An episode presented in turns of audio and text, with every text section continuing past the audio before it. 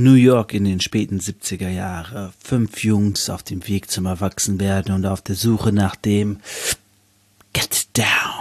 Meine Wenigkeit ist nur ein kleiner Teil, der heimlich bleibt. Ich widme meine Lebenszeit dem Reden von dem Szene-Scheiß. Feier die Kultur und bleibe in der Spur, weil die Liebe stetig steigt. Jederzeit mies im Hype, doch die Liebe für Hip-Hop, Liebe für Hip-Hop, Liebe für Hip-Hop, Liebe für Hip-Hop. Habt ihr Liebe dann? Schreit Hip-Hop. Herzlich willkommen, meine sehr geehrten ZuhörerInnen zu Liebe für Hip-Hop, der Rapcast. Mein Name ist David, ihr kennt mich auch als Bangering Dave und das ist die 53. Folge. Heute möchte ich euch mal wieder eine Serie vorstellen. Es wird äh, wesentlich kürzer als die Folge von äh, mit Skylines. Da habe ich ja, glaube ich, zwei, über zwei Stunden darüber geredet und sie dann in zwei Teile aufgeteilt, weil es ein bisschen viel war. Und diesmal wird es aber ein bisschen kürzer ich reiß die wichtigsten Dinge an und ähm, sag, warum ich die Folge mag. Äh, die Serie mag. Genau. Ähm, ansonsten hatte ich vorhin noch News. Die muss ich nochmal überlegen. Ähm, Edgar, Edgar Wassers Album ist rausgekommen. Hatte ich ja letzte Woche gesagt, dass es jetzt kommt. Fand ich geil, hat Spaß gemacht. Ähm, sehr, sehr gutes Deutsch-Rap-Album. Ansonsten, irgendwas war noch. Ne. Nix aus dem Hip-Hop-Bereich. Ähm,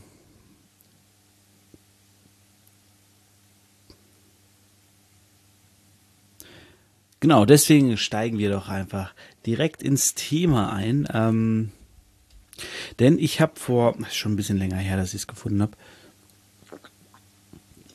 Die Serie ist auch schon ein bisschen älter, die ist ähm, 2016, 2017 produziert worden für Netflix. Die Serie heißt The Get Down und äh, spielt im New York, in der Bronx, New Yorker Bronx der späten 70er Jahre. Ich glaube 77 fängt es an. Ähm, ich glaube es endet auch 77 bin ich mir gerade gar nicht so sicher. Auf jeden Fall. Äh, es gibt eine Staffel, ähm, ist bei Netflix allerdings in zwei Teile unterteilt.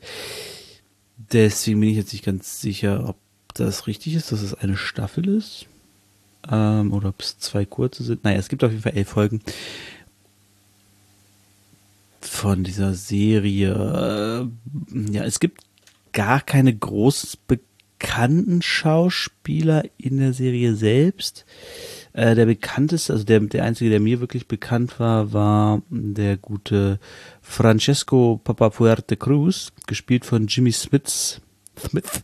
Äh, den kennen viele auch als ähm, äh, Adoptivvater von äh, Prinzessin Leia. Äh, als äh, Senator Organa hat er in Star Wars gespielt. Daher kann ich den, die restlichen mal mit tatsächlich eher neue neue äh, ja, Schauspieler, Leute, die ich halt vorher noch nicht so oft gesehen Ach doch, natürlich. Ähm, wir haben als Vater der weiblichen Hauptdarstellerin ähm, den wundervollen, äh, einer meiner absoluten All-Time-Lieblingsserien Bösewichten ich kann seinen Namen nicht aussprechen, Ginzario Giuseppe Alessandro Esposito, den wir alle kennen. Oh, der ist geborener Däner, sehe ich gerade. What the fuck? Ähm, den wir alle kennen und lieben als Gus Fring aus dem Breaking Bad Universum. Der hatte da auch einen äh, etwas, ja, etwas äh, strangen äh, Priester gespielt. Äh, also der war genau Priester, äh, Pastor, Pastor, evangelischer Pastor, sonst wäre er nicht verheiratet, äh, und Vater halt von der weiblichen Hauptdarstellerin, die der Love Interest von unserem Protagonisten ist, ähm, namentlich gesagt äh, von Mylene Cruz war er der Vater und ähm, die war der Love Interest von Ezekiel Figuero, auch bekannt als Sieg. Ja, worum geht's in der Serie? Es geht erstmal oberflächlich um eben diese beiden, Mylene und ähm, Ezekiel, die irgendwie was am Laufen haben, aber auch nicht so richtig. Er spielt Klavier, ähm, sie singt, aber wir wissen vorher schon, dass er scheinbar ein Rapper wird, denn die ganze Serie ist ummalt von einem Auftritt von ihm im Madison Square Garden, ungefähr 20 hm, Jahre später, würde ich mal sagen, so in den 90ern müsste das gewesen sein, schätze ich, äh, wo er dann halt als erfolgreicher Rapper auftritt und in seinen Raps, die er als auf der Bühne performt, halt erzählt, was passiert ist. Also er berichtet, also er erzählt halt seine Geschichte, wie er zu dem wurde, was er, äh, wer er ist und wer dabei wichtig war und erzählt es halt dem Publikum so und dadurch wird uns das dann halt auch, das ist sehr, sehr gut gemacht, muss ich sagen. Er hat mir direkt gut gefallen, dass du diese, diesen Obergeordnete, klar weißt du, okay, der wird ein bekannter Rapper, so, du weißt ungefähr, wo die Reise hingeht, was immer so ein leichter Spoiler ist, du weißt, okay, der stirbt nicht in der Serie, ist jetzt aber auch nicht so die Serie, wo Leute sterben. Ähm, und genau, dann springt es halt zurück, nachdem er das erste Mal dann anfängt zu rappen. Und ja, wir lernen die so ein bisschen kennen. Wie gesagt, sie ist halt äh, Pastorstochter, äh, Pastor sehr streng gläubig und auch ein bisschen altmodische Ansichten und so. Äh, sehr äh, Latinos, äh, sehr, sehr, so, ne? Das klassische Klischee Latino, so sehr katholisch, eigentlich doch katholisch, ne? Aber katholische Priester dürfen doch nicht verheiratet sein. Ich raff das nicht so genau, obwohl Pastoren haben diese Krempel, ne? Hm. Gut, sind Latinos wahrscheinlich auch einfach evangelisch. Schließt sich ja nicht aus. Egal, auf jeden Fall, der hat so eine freie Kirche auch eigentlich. Also der hat jetzt keine Landeskirche, der hat äh, sein, sein Bruder, Papa Vuerte eben, hat ihm ein äh, altes Theater gekauft, wo er seine Gottesdienste abhält.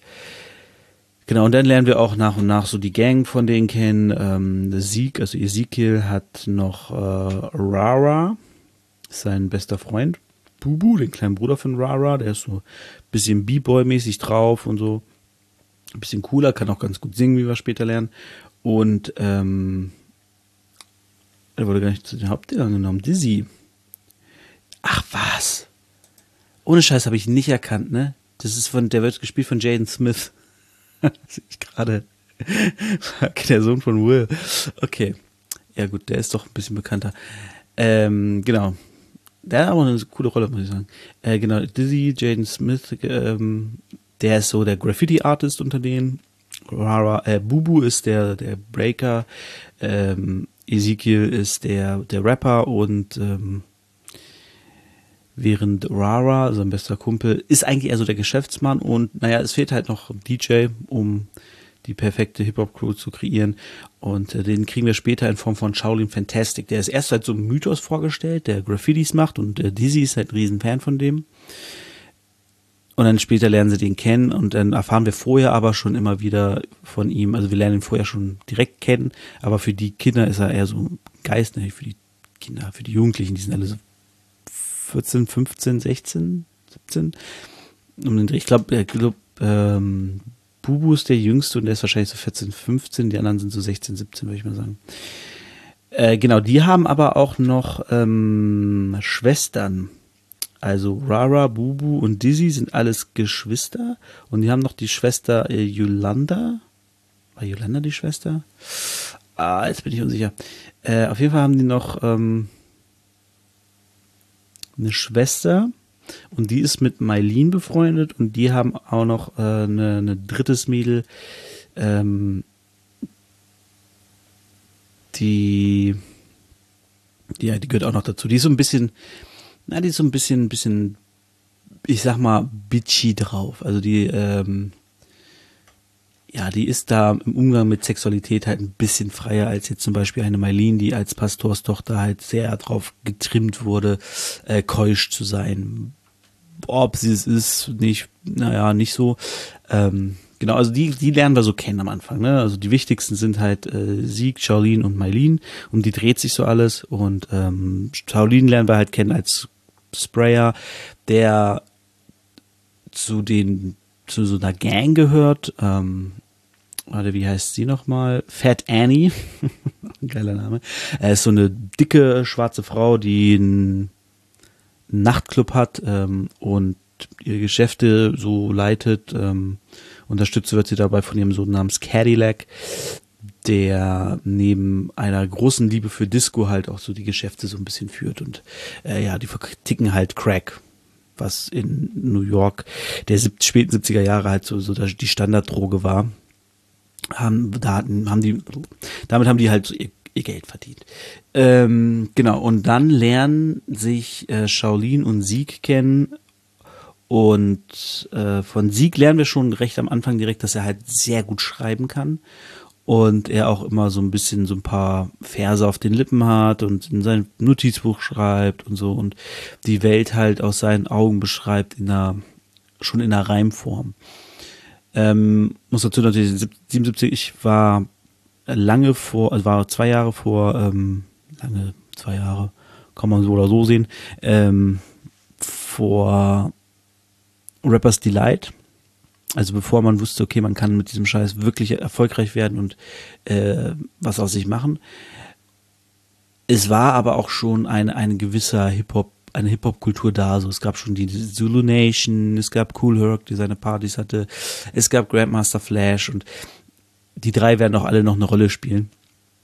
Ähm, und wir lernen halt auch äh, recht am Anfang kennen, dass äh, Shaolin Fantastic eben ein Schüler von Grandmaster Flash werden will, der ihm eben diesen Get Down beibringen will.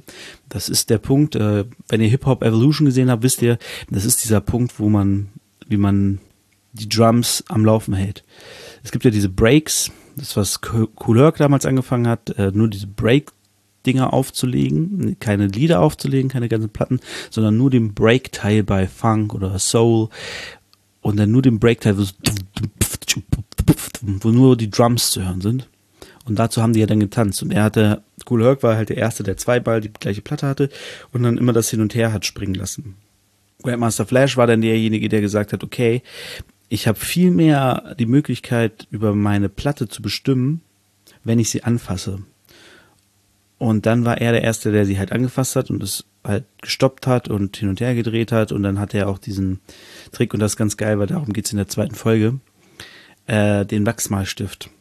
Und zwar hat sich Grandmaster Flash damals ein, eine Linie markiert, an welchem Punkt die, ähm, die Drums anfangen. Und dann konnte er halt mit zweimal den gleichen Platten, konnte er halt genau richtig spinnen, also dreimal zurück, abfahren lassen, dann hatte die andere dreimal zurück und sobald die andere dreimal rum war, abfahren lassen. Und anhand dieses Wachsmalstifts konnte er halt genau sehen, wann die Drums zu Ende sind und wann er die anderen starten muss. Und das war ganz cool in der zweiten Folge, weil es ging halt genau um diese Frage. Und ich sitze da so vor und denke so, okay, alle, die Hip-Hop Evolution gesehen haben, wissen genau, was der Trick ist. Aber die Jungs wissen das halt noch nicht, weil Grandmaster Flash das damals natürlich nicht jedem verraten hat. Also in der Serie, in echt wahrscheinlich auch nicht. Ähm, und das ist ganz cool, weil die dann wirklich überlegen, so was hat dieser Wachsmalstift damit zu tun, dass, dass man den Get Down kriegt, so. Naja, auf jeden Fall entwickelt sich aus diese, diesen Jungs dann halt irgendwann die, die Get Down Brüder und die wollen halt, ähm, ja, ihren, ihren Respekt, die wollen halt was, was, sich was aufbauen. Ähm, und dann gibt's für, laufen sie in so eine Storyline rein. Achso, dann ist erstmal äh, am Ende vom ersten Part geht es dann Shaolin, der das erste Mal das Mic in die Hand nimmt und dann fängt zu rappen. Und ähm, welche von Grandmaster Flash's MC, ich glaube es war Cowboy, der ja auch bei den Grand, äh, Furious 5 war, sollte das darstellen, äh, den halt gebattelt hat, in Anführungszeichen, äh, ihn halt seine, seine Rhymes gezeigt hat, so und gezeigt hat, okay, ich habe was drauf und dann auch den Respekt geerntet hat und Genau daraufhin hat halt Shaolin, der sein äh, Wortakrobaten, äh, wie es auf Deutsch heißt, oder Reim, Reimakrobat, ich weiß es gar nicht mehr genau. Das ist auf Deutsch ganz komisch. Also sein MC finden sollte zu seinen Platten, so weil ähm, Grandmaster Flash scheinbar da schon an einem Punkt war, wo er gesagt hat, okay, es, es kann nicht nur über die Musik gehen, nicht nur über die Drums, es muss auch jemand geben, der äh, zu dem Ganzen was erzählt. So, also ein Wort, Wortakrobat. Und das wurde dann halt Ezekiel, der aber in einem gewissen Zwiespalt dazu stand. Einerseits fand er das mega cool und wollte das machen. Andererseits ist er halt ein ähm, wahnsinnig begabter Junge. Und das war auch so der Zwiespalt in der ganzen Serie über.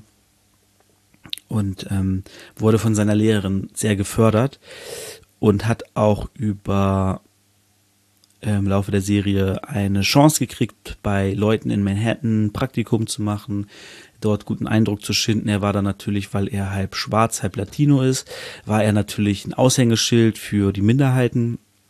Und da ging es dann halt auch um die Bürgermeisterwahl von der Bronx und äh, ja, da ging es dann um politische Interessen und er kann da was bewirken und hat dann da auch so eine Art Mentor gekriegt, aber ähm, genau, da kommt später noch mehr.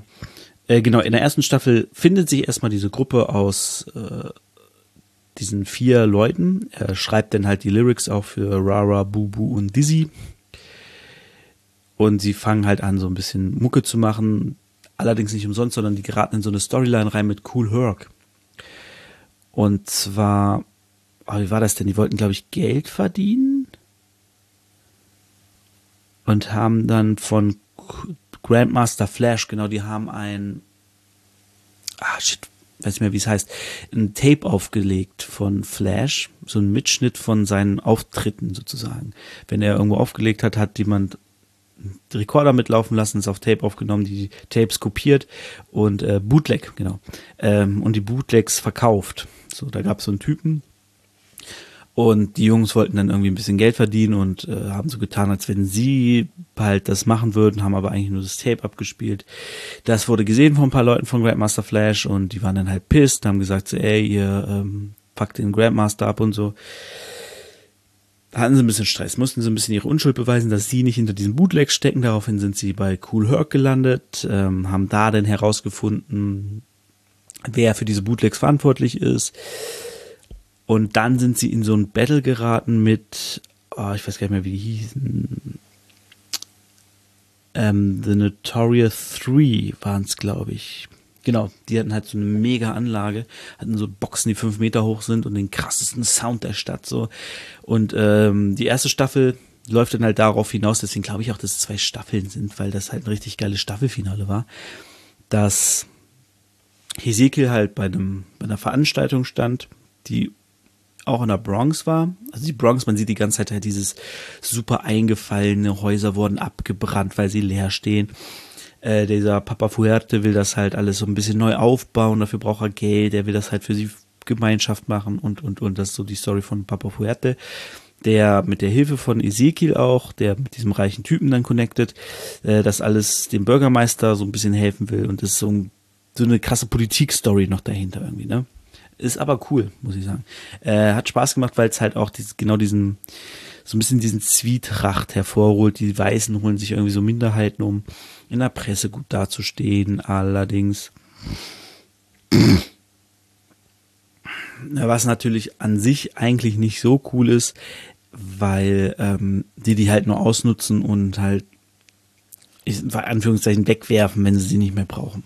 Und Ezekiel muss dann eine Rede halten, ähm, so gegen halt, aber das, was er liebt, gegen Hip-Hop, gegen sein Viertel so ein bisschen, gegen seine Leute.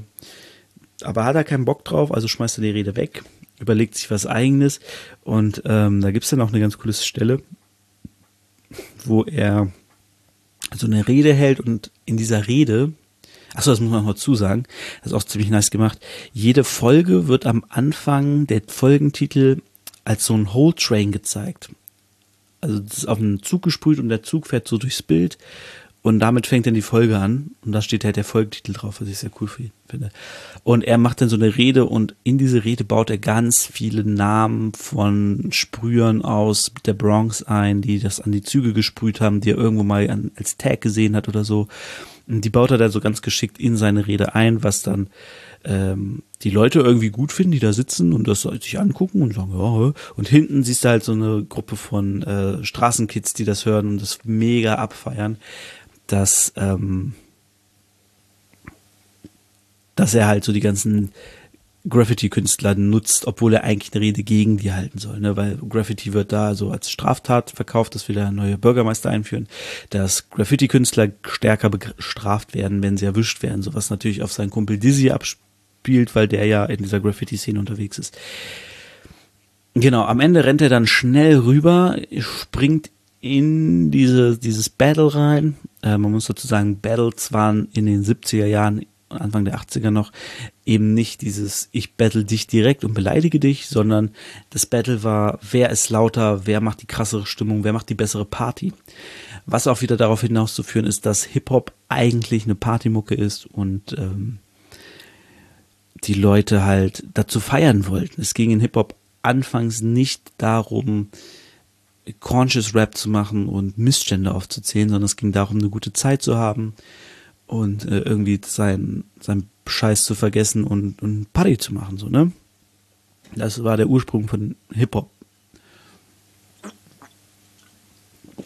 Ähm, was dort halt auch ganz gut symbolisiert wurde, auch mit dieser Abschlussfeier, die sie natürlich gewonnen haben, weil sie die krassesten Rhymes hatten, die ähm, krasseste Show, sie haben halt eine geile Choreo gehabt äh, als, als Get Down Brüder und waren damit sehr erfolgreich.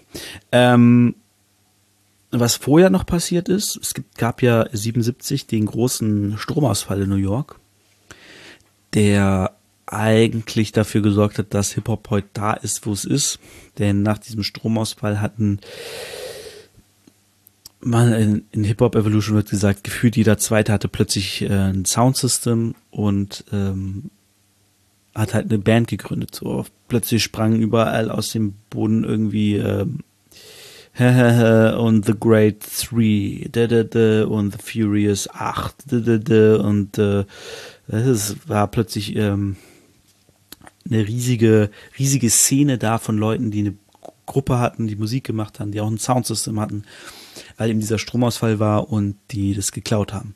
Wir haben ja parallel die Storyline von Shaolin, der abhängig ist von dieser Fat Annie, weil sie ihn irgendwie mit aufgezogen hat und er für sie arbeitet, aber die haben dann auch so eine komische Liebesdinger, also sie nutzt ihn eigentlich aus, also als Sexboy, was bisschen weird ist, ähm, wo halt dann auch so ein bisschen Missbrauch mit reinspielt in, äh, in, in, bei Shaolin im Leben, was ihn natürlich als Charakter auch mal wieder ein Stück weit bricht so, dass er sagt so, ey, die an, ihr wisst gar nicht, was ich durch hab und so, das kommt später dann an der zweiten Staffel. Und naja, er ist halt auch immer wieder pisst und will eigentlich da weg. Eigentlich will er seine Musik machen und hat keinen Bock mehr für Fat Annie zu arbeiten. Und als dieser Stromausfall ist, gehen die halt in den Club rein und klauen halt das komplette System. Weil vorher wurde das Haus, es war so ein leerstehendes Haus, in dem hat sich Shaolin versteckt, wurde halt abgebrannt und er hat alle seine Sachen verloren und dann haben sich die Turntables dort neu geholt, haben auf äh, Flohmecken Platten neu geholt und so. Ja. Ähm, so viel in der ersten Staffel. Mylene, genau, Mylene müssen wir noch erwähnen. Die ist halt eine sehr gute Sängerin und ähm, probiert halt da so ein bisschen als, als Disco-Sängerin erfolgreich zu werden. Disco ist der große Scheiß. Disco ist halt mega erfolgreich. Wenn du Disco-Star bist, bist du halt ein Megastar so. Und das will sie werden. Und über, ja, über ihren Onkel, Papa Fuerto, Fuerte, ähm, lernt sie halt, äh, wie hieß der denn nochmal? Der hat eine wichtige Rolle. Ich habe hier äh, Wikipedia offen mit den, mit den Rollennamen, weil ich die nicht mehr alle parat habe. Ähm, naja. Äh, ach, den konnte ich übrigens auch noch. Der war damals in äh, Keine Gnade für Dad war der und hat ähm, den leicht bekifften Bruder gespielt. Den kennt man auch aus Mafia-Filmen und so. Da spielt er auch hin und wieder so Nebenrollen. Ähm, ja, ist jetzt kein riesenbekannter Schauspieler, aber den kennt man vom Sehen, wenn man ihn, wenn man so ein bisschen bewandert ist in der, bei Schauspielern. Ach, was rede ich hier? Mhm. Genau, und die probiert da so ein bisschen erfolgreich zu werden und ähm, wird sie auch, weil sie eben diesen Typen hat als Schreiber, der recht erfolgreiche Schreiber ist, allerdings inzwischen ja sehr auf, auf Kokain und äh, Drogen und so. Kokain und Drogen, ne? Hm. Kokain und anderen Drogen hängt und deswegen gar nicht mehr so gut klarkommt. Und der probiert sie halt irgendwie bekannt zu machen. Und das wird sie dann später auch. Und sie wird zum Megastar, der diesen Song überall im Radio hört. Was äh, lustigerweise mit Dizzy zu tun hatte. Ähm, weil der Dizzy hat noch so eine andere Storyline am Laufen mit, äh, hieß der Hercules? Nee. Thor, genau. Der lernt so einen Sprüher namens Thor kennen und die verlieben sich zueinander, weil äh, Dizzy scheinbar bisexuell oder homosexuell ist. Das ist, glaube ich, selber vorher nicht so richtig wusste. Und ähm, genau, das ist so ein bisschen so seine Storyline und er wird dann in einen, ähm, ja, in so einen, Alter, in so einen Transclub, Schwulenclub äh, mitgenommen von diesem Tor und äh, seiner, seiner Schwester oder Freundin oder einer Freundin. Ähm, auf jeden Fall, die gehen halt zusammen dann aus und dann erkennt er den DJ und gibt ihm die Platte halt eben von Mylene und der legt die auf und das ist so ein DJ, was der auflegt, so dass es so ein also ein DJ, wenn der das auflegt, dann ist das angesagt, dann rockt das so, ne? Wenn, wenn das in dem Club läuft und von dem DJ gespielt wird, dann ist das ein Hit und dadurch wurde die halt erfolgreich. Dazu spielt er noch mit rein, dass sie die Platte dann halt äh, Sieg zeigt und seiner Gang und Shaolin halt die Drums entdeckt und meint so, okay, das ist krass und den nehmen sie dann halt am Ende als Geheimwaffe im Battle gegen die Notorious 3. Notorious 3? Notorious 3. Und dadurch das dann gewinnen. Okay, das ist alles gerade ein bisschen verwirrend. Im zweiten Teil geht es dann auf jeden Fall darum, dass Ezekiel so hängt zwischen dieser schickimicki weißen Welt und der ähm, Hip-Hop-Welt. So, er eigentlich will seine Mucke machen, aber er will eigentlich auch ein, auf ein gutes College kommen und ähm, einen guten Job machen und halt, ähm, weil er wohnt bei seiner Tante, das habe ich gar nicht erzählt, er wohnt bei seiner Tante und seinem Onkel, weil seine Eltern tot sind und ähm, die will halt, dass er was aus sich macht und mit Hilfe seiner Lehrerin kommt er halt an dieses Praktikum und hier und da und so und soll das dann halt auch beweisen, aber irgendwann hat er die Schnauze voll, trennt sich von dem allen, zieht dann zu Shaolin in sein, in die Bruchbude da, der hat sich dann so ein neues leeres Haus gesucht, wo er wohnt. Und da hängt er dann so immer so ein bisschen zwischen, so er haut genau, er haut dann ab, weil er sagt so, ey, ich brauche euch nicht mehr und ich mache mein eigenes Ding, weil die haben dann in so einem kleinen, in so einem kleineren Club aufgelegt von Fat Annie. Und haben da halt ähm, einmal die Woche Auftritte gehabt als äh, The Get Down Brüder. Und da geht's dann auch so ein bisschen drum, dass zum Beispiel alle unzufrieden sind mit ihrer Bezahlung. Shaolin verdient wesentlich mehr, was aber daran liegt, dass er natürlich Anteile kriegt an den Drogen, die dort nebenbei verkauft werden, was die anderen Jungs nicht kriegen. Äh, Bubu will das dann aber irgendwie kriegen und fängt an, als Laufbursche eben für Fat Annie zu arbeiten. Auch noch so eine, eine, so eine Geschichte nebenbei, die dann natürlich später ziemlich nach hinten losgeht und ähm, ja, am Ende läuft es dann darauf hinaus, ich muss mal ein bisschen zum Ende kommen, ich bin schon bei einer halben Stunde hier gerade, ich wollte gar nicht so lange machen. Ähm, am Ende läuft es dann daraus hina darauf hinaus, dass sie einen Plattenvertrag kriegen, weil sie irgendwann sagen so, okay, hey, wir wollen irgendwie größere Auftritte. Und dann treten sie halt in diesen An Inferno heißt der, dieser also angesagte Club von Fat Annie, und da treten sie dann auf, füllen den Laden, ähm, werden, ne, reißen ab. Und äh, Fat Annie sagt so, ey, ich will eine Platte mit euch produzieren sagt dann aber auch so, ja, wir machen das halt alles mit einer Band, weil Shaolin sagt so, ey, wie soll ich das machen? Das, die Drums sind halt alle, das sind halt Drums von anderen, so die wir benutzen. Wir rappen halt nie auf eigene Musik, sondern halt auf die Musik von anderen im Prinzip. Wie soll das rechtemäßig gehen, so dass, dass wir die rausbringen dürfen? Und dann sagt sie, ja, ja, wir, wir ersetzen das, wir machen eine Band und so. Womit sie eigentlich den DJ ersetzt, was halt quasi No-Go war, äh, zu sagen, wir brauchen den DJ nicht in, in Hip-Hop-Musik.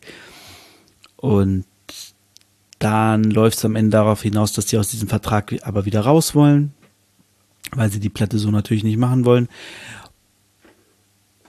Und dann lernt äh, Rara, lernt ein Mädel kennen in der Schule, weil die natürlich auch so einen gewissen Status haben und sie sagt dann so, hey, hier, ihr seid ja ganz cool, aber kommt doch mal zu Zulu Nation. Und ähm, da geht er dann auch hin und dann lernt er so ein bisschen die Zulu Nation kennen und äh, kriegt so Kontakte zu kriegt Kontakte zu African Bambata. Und am Ende wollen sie halt aus diesem Vertrag raus und wollen den Disco-Leuten zeigen, dass Hip-Hop mehr ist als nur so eine so eine kleiner Trend, so eine komische Bewegung irgendwie, sondern dass das was richtig Großes und Wichtiges ist. Und am Ende gibt's dann diesen Zusammenschluss von all drei großen, quasi von Grandmaster Flash, von Cool Herc und von African Bambata, die so einen riesen Jam machen, die dann Cadillac und seinen Leuten ähm, ja zeigt, dass sie sich verpissen können. Ähm, ja, es gibt dann auch immer wieder Spannung zwischen Shaolin und Sieg und ähm, zwischen Sieg und seiner Familie, zwischen Shaolin und äh, Fat Annie und Cadillac und so. Da, also da ist schon ordentlich was los in diesen elf Folgen, passiert wahnsinnig viel ich konnte das jetzt auch gar nicht runterbrechen. Dann gibt es natürlich noch diese ganze Storyline von Mylene und ihrem Vater und ihrem Onkel und ihrer Mutter und der Onkel steht auf die Mutter und am Ende, Spoiler, kommt raus, dass scheinbar Papa Fuerte, also der Onkel von ihr, eigentlich ihr Vater ist. Es ist so, ist so ein bisschen, ein bisschen weird manchmal. Ähm, wenn man es guckt, ergibt es aber alles Sinn muss ich sagen. Also ich hatte nie das Gefühl, dass jetzt irgendwie was aus dem Ärmel gezogen bei dieser einen Serie, die ich meiner Frau gesehen habe bei Netflix. Uh, the Girl Across the Street, uh, The House Across the Street, The Girl Behind the Window. Irgendwie ein ganz komischer Name, wo du denkst so, okay, das ist irgendwie alles bisschen weird zusammengereimt. Also es passt da, das ist schon alles sehr organisch und so. Ähm, das Schöne an dieser Serie, also ich beende jetzt mal einfach mal den Inhalt, weil das war der Hauptteil alles zusammenfassen geht halt nicht, guckt es euch an. Ich mag die Serie halt einfach, weil die genau diesen, diese Anfangszeit von, von Hip-Hop sehr gut darspiegelt. Ich meine, 77, 78, 79, da hatte Hip-Hop noch nicht mal einen Namen. Ne? Also da war Hip-Hop noch nicht Hip-Hop, da war das einfach, ähm, die Leute rappen irgendwie, äh, machen Graffiti und die gehören irgendwie zusammen und DJs gehören auch mit rein und das Tanzen und alles. Und aber es gab noch nicht dieses, wir machen Hip-Hop, so, wir sind die Hip-Hop-Community, wir sind die, die Hip-Hop-Crew oder so. Es war halt einfach Mucke machen und so das machen, was, was man mag, was, was angesagt ist, so in den Vierteln. Und es war auch so aufgeteilt, dass es so diese drei Königreiche gibt, so von Grandmaster Flash, Cool Herc und äh, African Bambata. Und die Get Down-Brüder halt irgendwie ihr eigenes Königreich haben wollten. Aber am Ende die waren, die quasi alle Königreiche zusammengeschlossen haben, um ähm, ja, die große Macht zu werden. Und ich finde es einfach schön dargestellt, weil es einerseits natürlich die Probleme der Bronx damals zeigt, die einfach da waren, dadurch, dass ähm, mit den ganzen Feuern, mit extremer Armut, ähm, die haben, die Kinder haben da auf Ruinen gespielt, weil einfach alles kaputt war. Äh, die Crack war ein Riesenthema und äh, hat die, die Community zerstört, so, ne, also ganz, ganz viele waren einfach Crack, Crack-abhängig und haben nichts mehr auf die Reihe gekriegt. Ähm, nur das hat so ein bisschen wiedergespielt, so die, die Weißen, die sich da irgendwie einmischen und dann da irgendwie was, was machen wollen, aber eigentlich nur ihren eigenen Vorteil suchen. Ähm, so dieser Wunsch von, von, von Sieg zum Beispiel mit dieser Musik was zu erreichen und er erreichte noch irgendwann was, aber das wird halt noch nicht anerkannt, weil es natürlich noch kein, kein Job war. Also niemand hat gesagt, okay, ich mache jetzt Musik und verdiene damit Geld. Also die ersten, die damit irgendwie, glaube ich, größeres Geld gemacht haben, waren eben Grandmaster Flash und die Furious Five. Und die ersten, die erfolgreich mit einer Platte war, war halt 79 mit ähm, Rappers Delight. So. Also es war alles noch in der Zeit lange vor, vor dem großen kommerziellen Erfolg, wo jemand gesagt hat, ach so, du machst jetzt hier äh, äh, Rap auf, auf so auf so Cuts von anderen Platten und so. Äh, ja, cool. Dann äh, mach mal, wird schon. Viel Erfolg da hast du gesagt, Junge macht was Vernünftiges. So, ne? Und gerade für, für Sieg, der halt ähm, diese Chance hatte, in diese höheren Kreise zu kommen, indem er sich einfach voll und ganz darauf fokussiert, äh, auf diesen Typen, den er, wo er das Praktikum macht, der ihn mit hochziehen wollte, der ihn nach Harvard, glaube ich, bringen wollte, oder Yale. Ist immer Harvard oder Yale. Ähm, und dann da auch durch Shaolin so ein bisschen rausgerissen wurde, gewaltsam, weil der sich da eingemischt hatte. Ähm, und er hatte immer halt immer diesen Zwiespalt zwischen, ich will eigentlich in diese höhere Szene und mir was aus mir machen, aber ich will auch meinen Kumpel Shaolin nicht enttäuschen, will mit denen eigentlich Mucke machen. So. Und dann natürlich noch das mit Mylene, die dann irgendwie erst nichts von ihm will, dann kommen sie zusammen und äh, sie wird dann erfolgreich und er weiß nicht, passt er da irgendwie noch rein. Dann funktioniert es manchmal, manchmal nicht so und das ist ähm, genau am Ende trennen sie sich auch. Ich glaube, sie geht dann nach New York und wird ein Filmstar, also oder spielt eine Rolle in einem, in einem Film, im Film eine Rolle. Jedenfalls tritt sie in so einem Club auf und er wird tritt extrem freizügig auf, was ihr Vater dann sieht und durchdreht und kriegt dann dadurch eine Rolle in einem Film äh, und geht dann, glaube ich, am Ende wirklich nach Los Angeles. Musste ich dann zwischendurch noch irgendwie verstecken vor ja, vor wem denn? Vor dem Plattenproduzent? Ich weiß nicht mehr. Geht auf jeden Fall gut ab am Ende und ähm, dann trennen sich so mehr oder weniger ihre Wege. Aber am Ende, und das ist halt so diese übergeordnete Story, du hast halt immer Sieg als großen Rapstar am Ende, der Madison Square Garden auftritt. Und am Ende sind dann, äh, sieht man dann halt noch so drei Mädels und das war halt Mylene und ihre Freundinnen, die hatten auch so einen Namen, ich weiß auch gar nicht mehr, wie die hießen. Äh, The Golden Girls oder so, glaube ich. Mylene und The Golden Girls. Oder Mylene Cruz und The Golden, irgendwie, irgendwie so, ich weiß nicht, ob die Golden Girls hießen. Würde aber irgendwie passen. Äh, und die siehst du dann und weißt, okay, krass, die sind wieder vereint, so, die sind wieder friedlich und ähm, genau, ich glaube, äh, Bubu geht noch fast drauf wegen Drogen. Äh, da war noch irgendwie was. Dizzy ist auch dann zwischendurch auf dem Trip und ähm, genau. Was so richtig aus allen wird, erfährt man nicht. Ähm, deswegen ist so, das ist ein bisschen schade. Man erfährst halt, dass die am Ende äh, raus sind aus diesem Vertrag, dass sie quasi Hip-Hop jetzt groß gemacht haben in Form, ich glaube, da kam dann noch so eine Ablende, so ey, dann kam irgendwie ein Jahr später kam Rappers Delight raus und dann war der große Erfolg für Hip-Hop da. Aber was jetzt aus den einzelnen Protagonisten außer aus eben aus Ezekiel und den drei Mädels wurde, weiß man nicht so genau. Deswegen ähm, ja, vielleicht einer der Schwachpunkte der Serie. Die Serie ist nicht perfekt, muss man sagen, ist nicht keine äh, 10 von 10 Sterne Serie, aber ich persönlich mag sie halt super gerne, weil sie eben, wie schon gesagt, so diese späten 70er Jahre widerspiegelt und diesen Anfangsgedanken von Hip-Hop und ähm, dann halt so diese ganzen kleinen äh, Zeitdingern so mit mit Grandmaster Flash und dem Trick, wie er diese, diesen Stifter das anmalt und dadurch immer weiß, wann er wo was machen muss. Dass man Cool Herc äh, sieht, in Anführungszeichen, das ist natürlich auch Schauspieler von dem Schauspieler, ne, das ist nicht der echte Cool Herc. Ähm, der dann da auch so eine bestimmte Rolle einnimmt, natürlich als eben der DJ Cool Herc, der große Typ, der es irgendwie gestartet hat.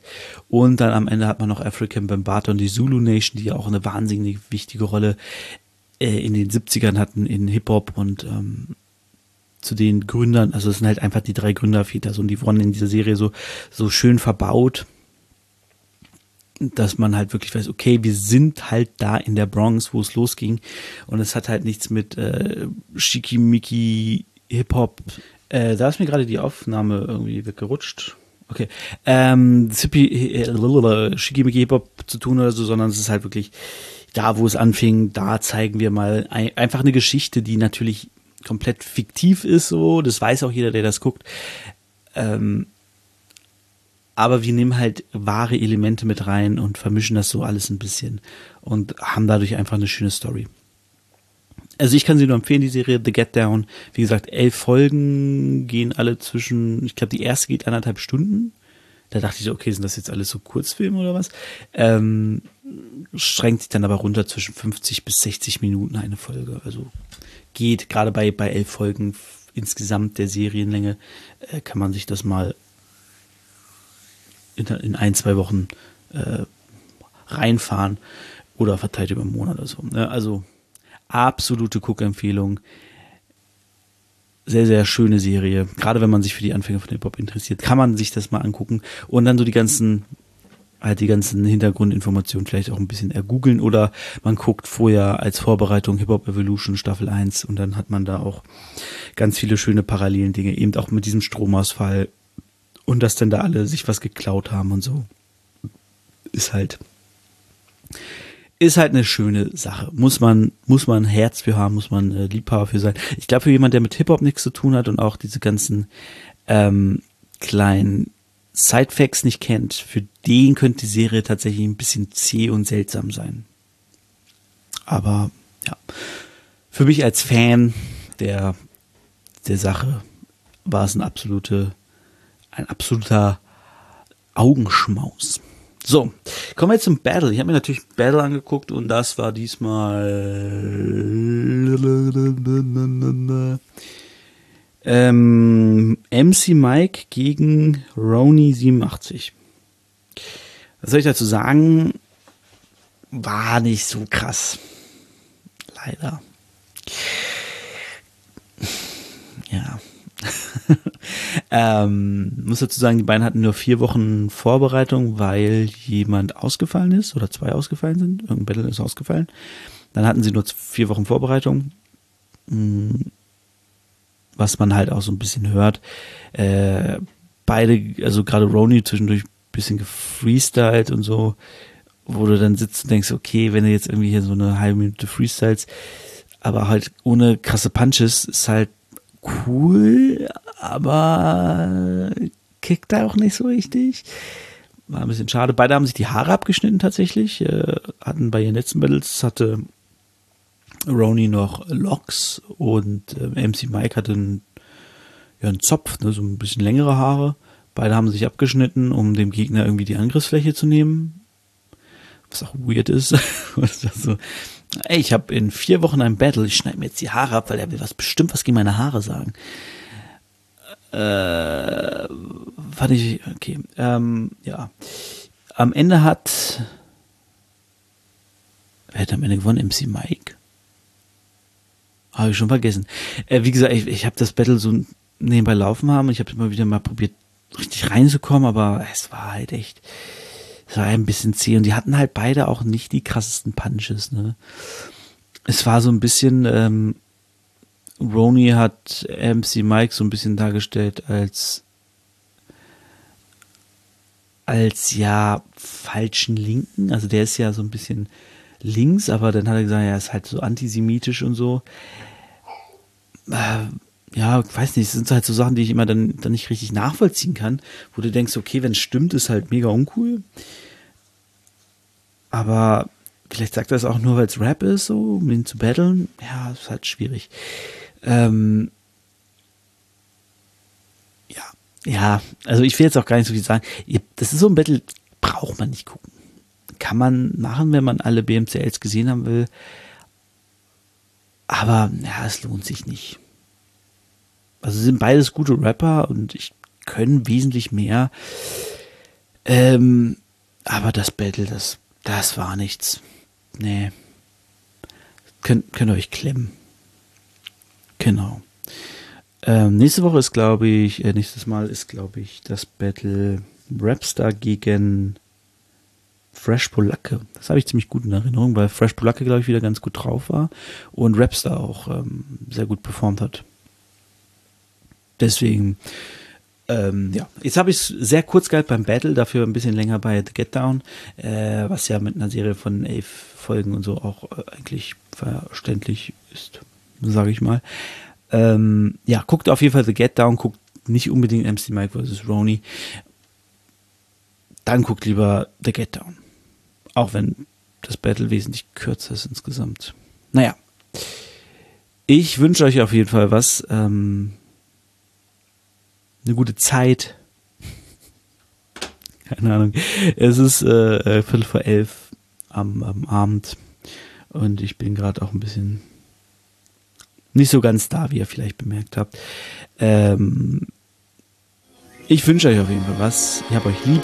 Danke fürs Zuhören und bis in zwei Wochen, wenn wir wieder in den Spot Ciao. Das ist Liebe für Hip-Hop, Liebe für Hip-Hop, Liebe für Hip-Hop, Liebe für Hip-Hop. Habt ihr Liebe dann?